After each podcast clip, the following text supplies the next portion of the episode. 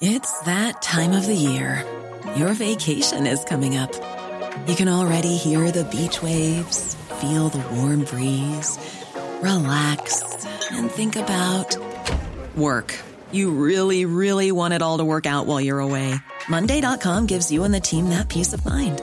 When all work is on one platform and everyone's in sync, things just flow wherever you are.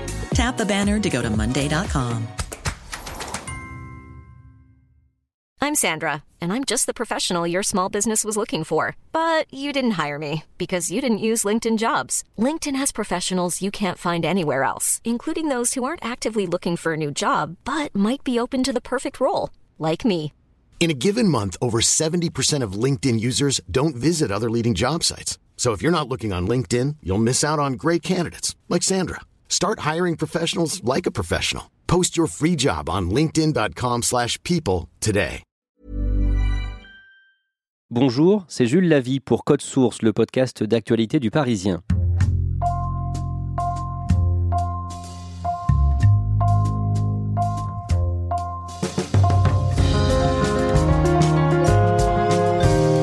On a tous un gilet jaune dans la bagnole. Foutez-le en évidence sur le tableau de bord. Un petit code couleur pour montrer que vous êtes d'accord avec nous avec le mouvement. On entend euh, tous ces bruits de grenades assourdissantes, ces jets de gaz lacrymogènes qui sont lancés par les forces de l'ordre pour tenter de disperser plusieurs centaines de gilets jaunes. Il a qu'à vivre avec 1200 euros, Macron. Il prend notre place et on va voir ce qu'il va bouffer à la fin du mois.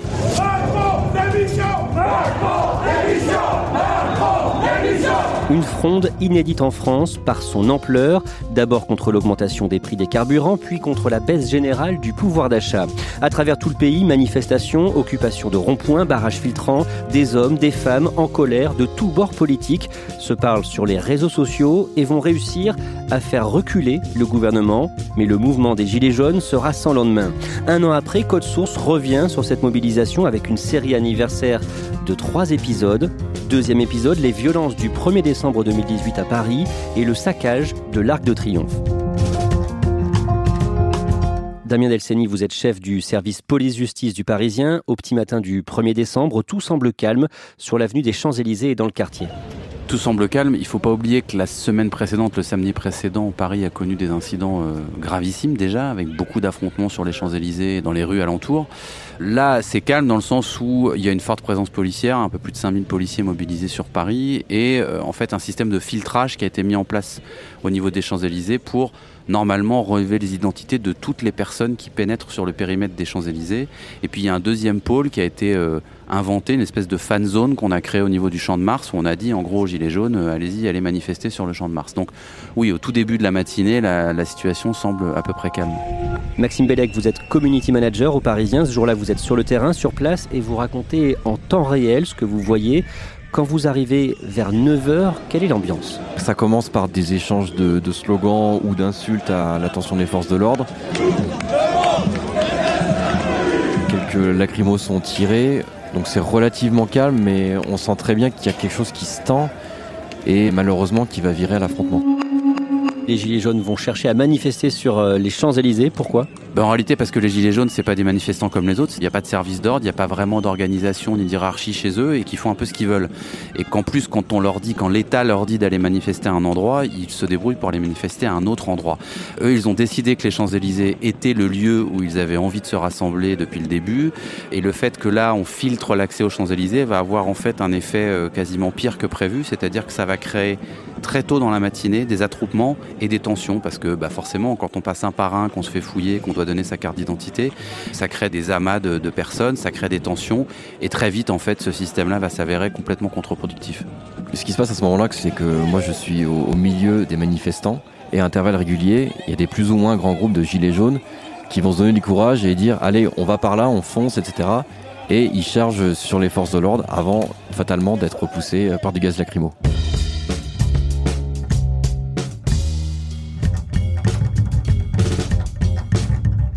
À ce moment-là, d'autres groupes de Gilets jaunes qui s'étaient donné rendez-vous ailleurs dans Paris, à Bastille ou au Louvre par exemple, décident de converger à leur tour vers les Champs-Élysées. Les Champs-Élysées et la, place de, de l'Arc de Triomphe sont euh, le lieu où tout le monde va arriver. Alors, en sachant que à ce moment-là, les forces de l'ordre, elles protège les bâtiments dits sensibles de Paris, que sont l'Élysée et la place Beauvau, le ministère de l'Intérieur, qui sont très proches des Champs-Élysées, qui sont au bout des Champs-Élysées, mais aussi à d'autres endroits de Paris. On protège Matignon, on protège l'Assemblée, on protège le Sénat. Ça veut dire qu'il y a beaucoup de forces de police qui sont mobilisées ailleurs dans Paris et qui sont complètement statiques, c'est-à-dire on a fait un barrage, on a rendu une zone complètement hermétique, mais qu'au niveau des champs, eh ben, ça rentre finalement beaucoup plus simplement que prévu, et puis ben, euh, voilà, ça commence à s'agglutiner et il commence à y avoir des tensions très vite. Les forces de l'ordre, elles sont dans leur logique qu'elles ont déjà depuis 15 euh, jours, c'est-à-dire elles sont à distance de plusieurs dizaines de mètres des manifestants et elles lancent des, grenades lacrymogènes. Et donc l'idée pour elles, c'est de ne pas aller au contact, pas de corps à corps, pas d'intervention physique violente. L'idée, c'est de gazer la place, de saturer la place de gaz pour que les manifestants s'éloignent. Sauf que ça fonctionne pas en réalité et qu'on a toute l'après-midi cette espèce de manège un peu, c'est-à-dire entre des manifestants qui se mettent autour de l'Arc de Triomphe, près de l'Arc de Triomphe. Il y a d'ailleurs des tags sur le monument qui sont faits assez tôt dans la journée.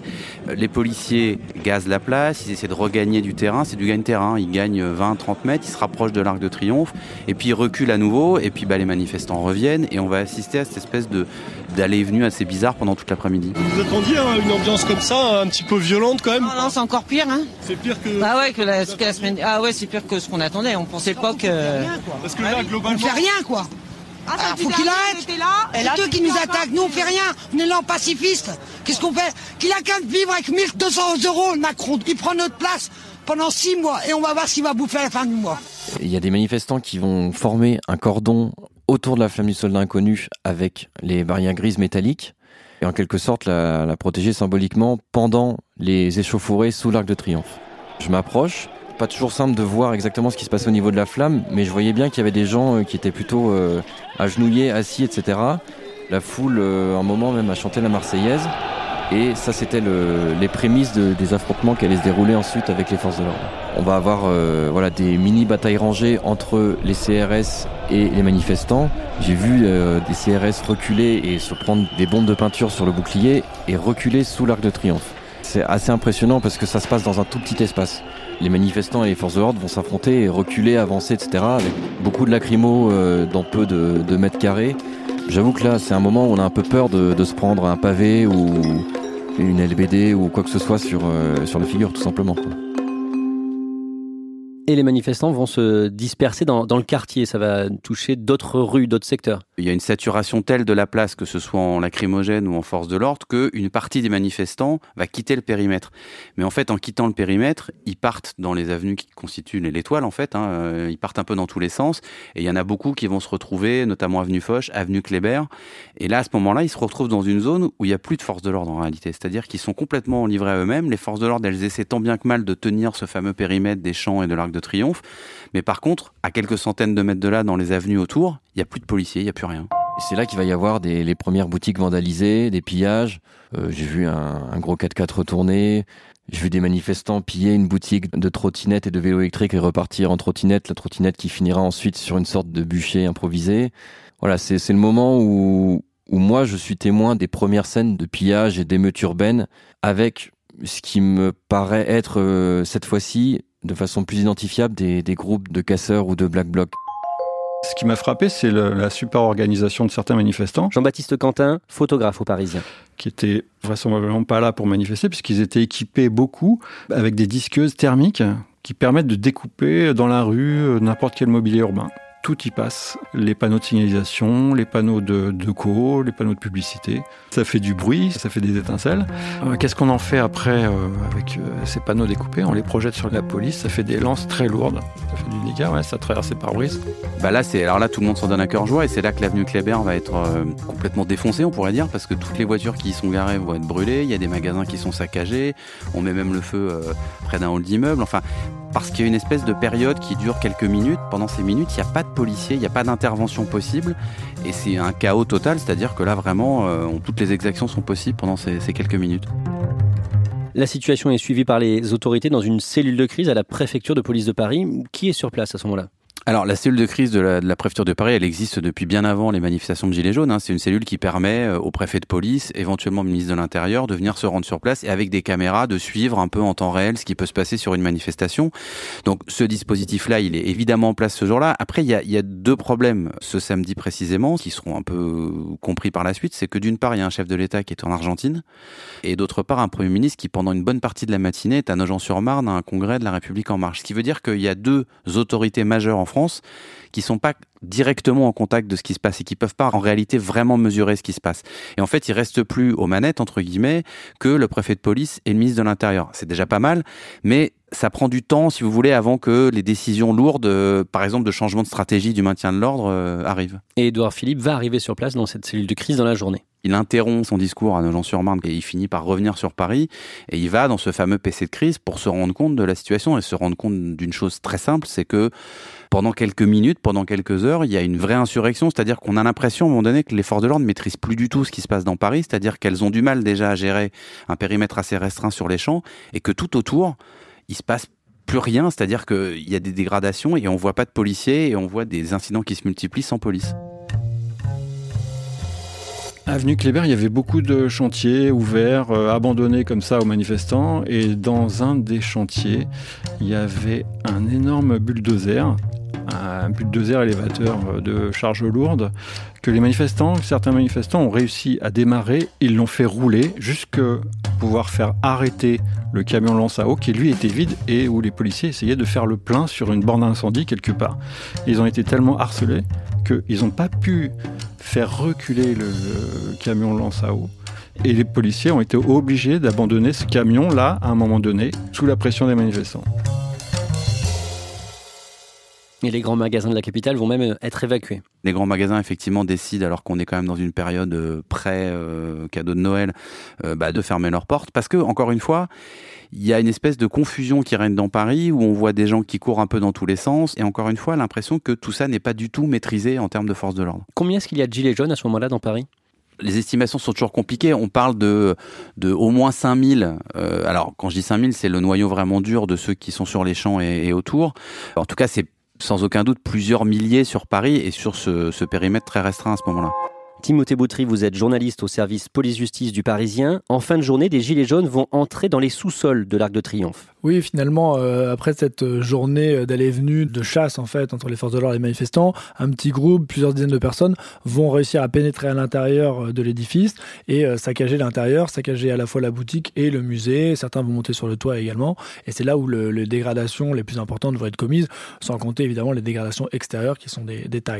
Qu'est-ce qui est dégradé à l'intérieur précisément? Est-ce que vous pouvez nous décrire un petit peu euh, le sous-sol de l'Arc de Triomphe alors à l'intérieur, il y a donc une boutique qui a été euh, pillée, euh, des souvenirs, euh, des pièces, des parapluies, enfin tout ce qu'on peut imaginer dans une boutique souvenir dans un grand édifice de la capitale. Et il y a aussi un musée. Et là, il y a notamment cette image qu'on a beaucoup vue, qui est un moule en plâtre, en fait, d'une statue qui a été brisée en deux. On a beaucoup vu cette photo. Il y a aussi un buste de Napoléon qui a été jeté dans les escaliers, un buste de Louis-Philippe dont les yeux ont été peints en rouge. Voilà, donc il y a eu beaucoup de, de dégradations dans le patrimoine conservé dans ce musée. Est-ce que les auteurs de ces dégradations ont été interpellés? Non. Pas vraiment, parce qu'il y a une information judiciaire qui a été ouverte suite à ce saccage, c'est-à-dire qu'un juge d'instruction a été nommé. La justice a considéré que c'était un événement d'ampleur et qui nécessitait la désignation d'un juge d'instruction. Or, pour l'instant, il n'y a que 14 personnes qui ont été mises en examen, c'est extrêmement peu. En fait, la majorité des personnes qui ont été interpellées sont pas vraiment les casseurs, c'est des gilets jaunes euh, lambda, si je puis dire, qui se sont fait arrêter à 19h quand la police a enfin pu réinvestir le site et qui euh, bah, étaient là à ce moment-là, euh, expliquent qu'il y avait tellement de gaz lacrymogène qu'ils ont dû refluer, que la porte était ouverte, tout cela ont été mis en examen dans cette procédure, mais pour des délits extrêmement connexes, juste de participation à un attroupement, enfin qui est l'infraction euh, classique dont la majorité des gilets jaunes ont fait l'objet. Et euh, pour le saccage, il n'y a que euh, deux lycéens qui ont fondamentalement été mis en cause, qui ont été reconnus par des images de vidéo en train de défoncer la porte d'accès à l'Arc de Triomphe avec un extincteur. Donc là, on a pu matérialiser la dégradation et le fait qu'ils soient rentrés à l'intérieur. Ceux qui ont vraiment tout cassé à l'intérieur, dont plusieurs étrangers, vraisemblablement, si on en croit le témoignage de, de quelqu'un qui était à l'intérieur de Triomphe pendant les dégradations, n'ont pas été arrêtés. Comment on sait qu'il y avait des étrangers à l'intérieur? Parce qu'en fait, euh, dans l'enquête euh, judiciaire, il y a le témoignage d'une personne qui était présente euh, vers 18h à l'intérieur de l'Arc de Triomphe et qui a assisté à ces dégradations et euh, il décrit devant les enquêteurs euh, des personnes avec des marteaux et des burins en train de saccager les vitres euh, dans le musée ou d'arracher des choses dans la boutique. Enfin voilà, qu'il y a une, volonté méthodique de dégrader, de casser, des slogans hostiles également auprès de la République qui sont criés. Et lui, il dit qu'il entend parler espagnol notamment. Voilà, c'est pour ça qu'il peut penser que on n'est pas sur la base de, des Gilets jaunes et, de leurs revendications sociales, mais sur des groupes type Black Bloc qui étaient venus avec des intentions différentes. Et il y a enfin une dernière personne qui a été mise en examen pour des dégradations commises euh, sur de Triomphe, sur des tags. Et en fait, là, c'est un militant d'extrême droite, nostalgique du Troisième Reich. On a retrouvé des drapeaux nazis euh, euh, chez lui. Une personne de 40 ans qui vit chez ses parents dans les Ardennes, dont le surnom est Sanglier, qui est quelqu'un qui est assez connu dans la mouvance d'extrême droite. Et lui, il a été interpellé quelques jours plus tard, puisqu'il a été identifié par la signature de son tag et dénoncé. Et il a été mis en examen et il a été incarcéré dans un premier temps.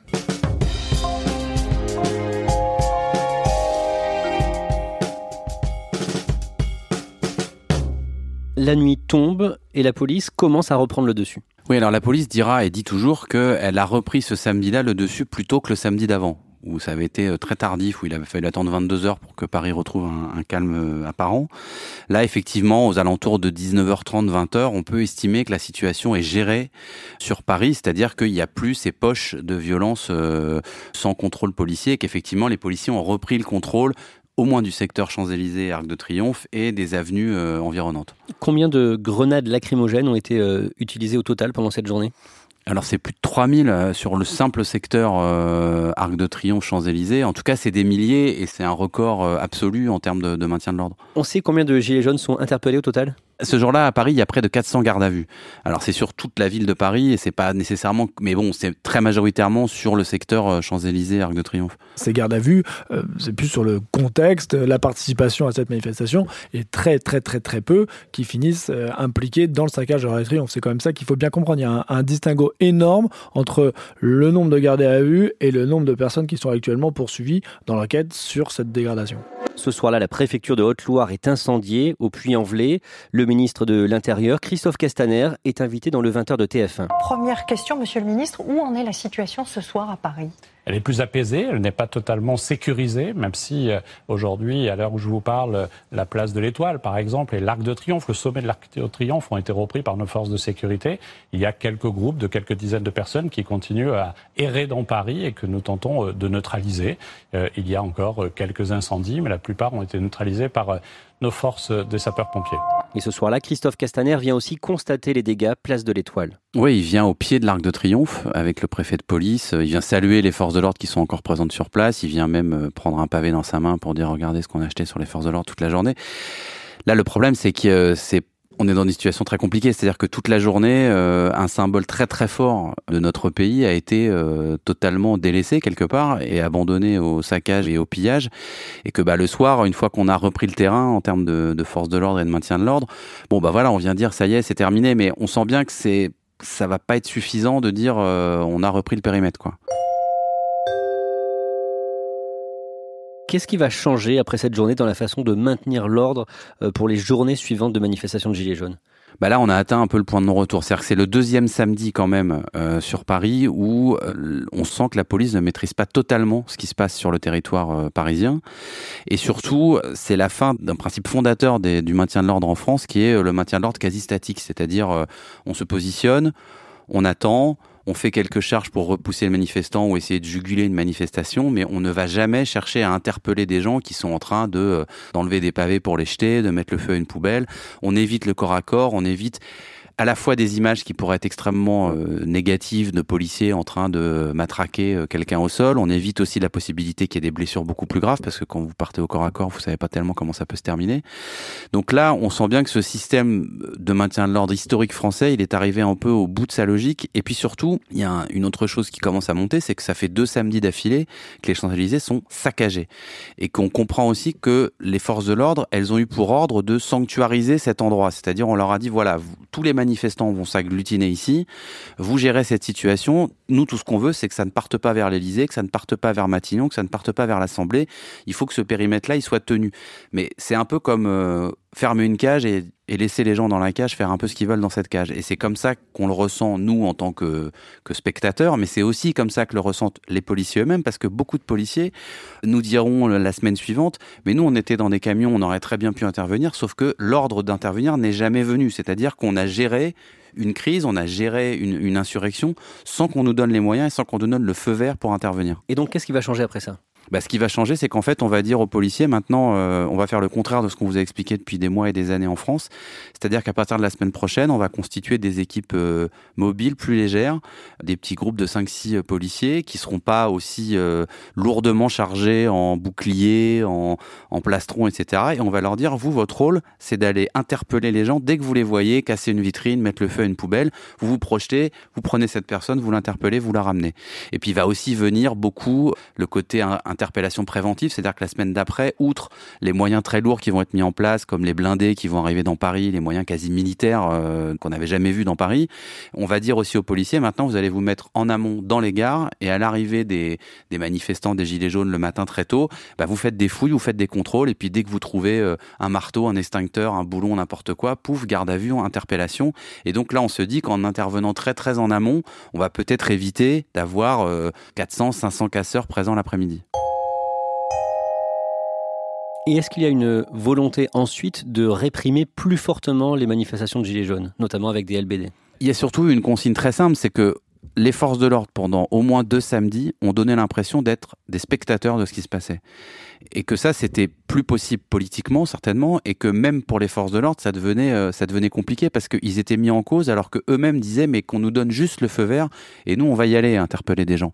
Donc à partir du moment où on leur donne ce feu vert la semaine d'après, on leur dit bon bah maintenant ça suffit, il faut aller au contact, il faut aller interpeller des gens, bah ce petit clapet dans la tête, il se soulève tout seul, c'est-à-dire euh, vous vous dites bon bah OK, maintenant j'ai le feu vert, donc maintenant on va y aller et on va répondre et on va répondre de manière dure et de manière forte aux menaces qui nous sont faites. Merci à Damien Delceni, Maxime Bellec, Jean-Baptiste Quentin et Timothée Boutry. À suivre, La Désillusion, troisième et dernier épisode de notre série anniversaire Gilets jaunes. Cet épisode a été conçu et préparé par Stéphane Geneste, production Clara Garnier-Amouroux, réalisation Alexandre Ferreira. Code Source est le podcast d'actualité du Parisien. Nous sommes disponibles sur toutes les applications de podcast, mais aussi Deezer et Spotify. Et vous pouvez nous écrire code source at leparisien.fr.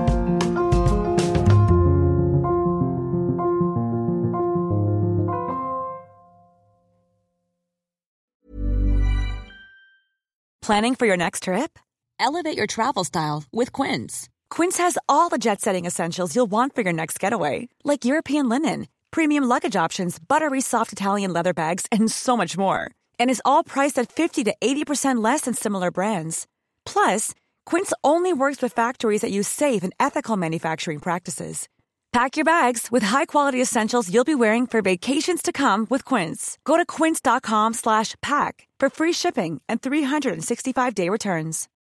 When you need mealtime inspiration, it's worth shopping Kroger, where you'll find over 30,000 mouthwatering choices that excite your inner foodie. And no matter what tasty choice you make, you'll enjoy our everyday low prices, plus extra ways to save, like digital coupons worth over $600 each week. You can also save up to $1 off per gallon at the pump with fuel points. More savings and more inspiring flavors make shopping Kroger worth it every time. Kroger, fresh for everyone. Fuel restrictions apply.